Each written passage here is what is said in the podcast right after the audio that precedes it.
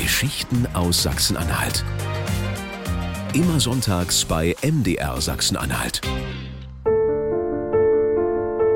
Henriette Katharina von Nassau-Oranien ist eine hübsche Prinzessin und reich dazu. Ihr Vater hat ihr Kunstwerke, wertvolle Gemälde, Möbel und Schmuck vererbt. Als die holländische Prinzessin 1659 ins Anhaltische einheiratet, bringt sie ihre Kunstsammlung einfach mit pflegt und vergrößert sie und gibt ihr Interesse an Kunst und ihren Kunstgeschmack auch an ihre Enkelin Henriette Amalie weiter. Henriette Amalie Sie hatte in ihrer Jugend eine nicht standesgemäße Liebschaft, ist davon auch schwanger geworden und musste deswegen den Dessauhof verlassen, ist verbannt worden und ähm, hat dann in Frankfurt gelebt und hat in Frankfurt ähm, Kontakt gehalten zu Künstlern, weil er an Künstlerkreisen unterwegs hat, hat viele Kunstwerke eben auch aufgekauft, wie sie es eben von ihrer Großmutter auch kannte erzählt Stadtführerin Anja Höhne bei einer Führung durch das Schloss Georgium.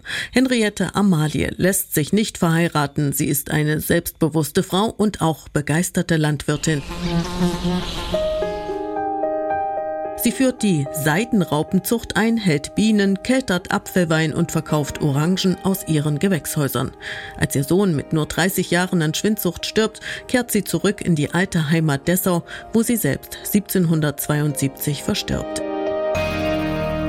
In ihrem Testament verfügt sie, dass ihre Kunstsammlung in eine Stiftung überführt wird und so die Kranken und Armen im Fürstentum Anhalt-Dessau als Universalerben ihres sämtlichen Vermögens eingesetzt werden. 1793 wird die Amalienstiftung gegründet. In ihr werden die umfangreichen Sammlungen der Prinzessin, darunter eine große Naturaliensammlung, eine Bibliothek mit über 4000 Bänden aus Geistesgeschichte, Naturkunde und Belletristik und auch ihre Gemäldesammlung verwaltet. So wird die verstoßene Prinzessin zur Wohltäterin der Stadt. Äh, Stiftungen werden auf Ewigkeit hin errichtet und das war der Henriette Amalie sehr, sehr wichtig. Sie war ja verstoßen, eine sehr moderne Frau, hielt sich also nicht besonders an, an das höfische Leben, lebte dann mit ihrem äh, Geheimsekretär zusammen, war eine sehr erfolgreiche Unternehmerin. Ja, und da hat sie dann eben es nicht ihrer Familie, was sonst üblich war, aber den Kern ihres Vermögens eben tatsächlich den Menschen hier in der Stadt und im ehemaligen Fürstentum Anhalt-Dessau, die ja sehr am Herzen lagen, vererbt. Erzählt Clemens Koschek, Historiker und früherer Oberbürgermeister von Dessau-Rosslau. 1927 schließlich wird die Anhaltische Gemäldegalerie gegründet. Grundstock der Galerie sind die Werke aus der Amalienstiftung, mehr als 650 Gemälde. Im Palais Rainer, dort wo heute das neue Bauhausmuseum steht, werden die Bilder erstmals der Öffentlichkeit gezeigt. Es hängt mit der ganzen Auseinandersetzung dem, mit der herzoglichen Familie zusammen. Also Prinz Albert hatte ja abgedankt 1918 im Namen seines eben noch unmündigen Neffen. Dann hat das eben eine ganze Weile gedauert. Wie geht's mit dem Theater weiter? Wie geht's eben mit den Sammlungen? Wie geht's mit den Besitzungen weiter? Und dann gab's ja die Fürstenabfindung.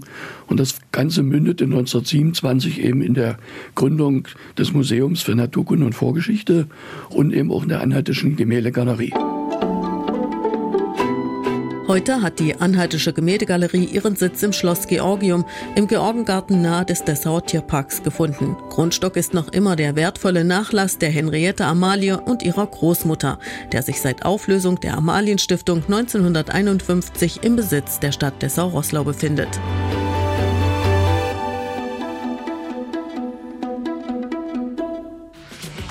Geschichten aus Sachsen-Anhalt. Immer sonntags bei MDR Sachsen-Anhalt und jederzeit in der kostenlosen ARD Audiothek App.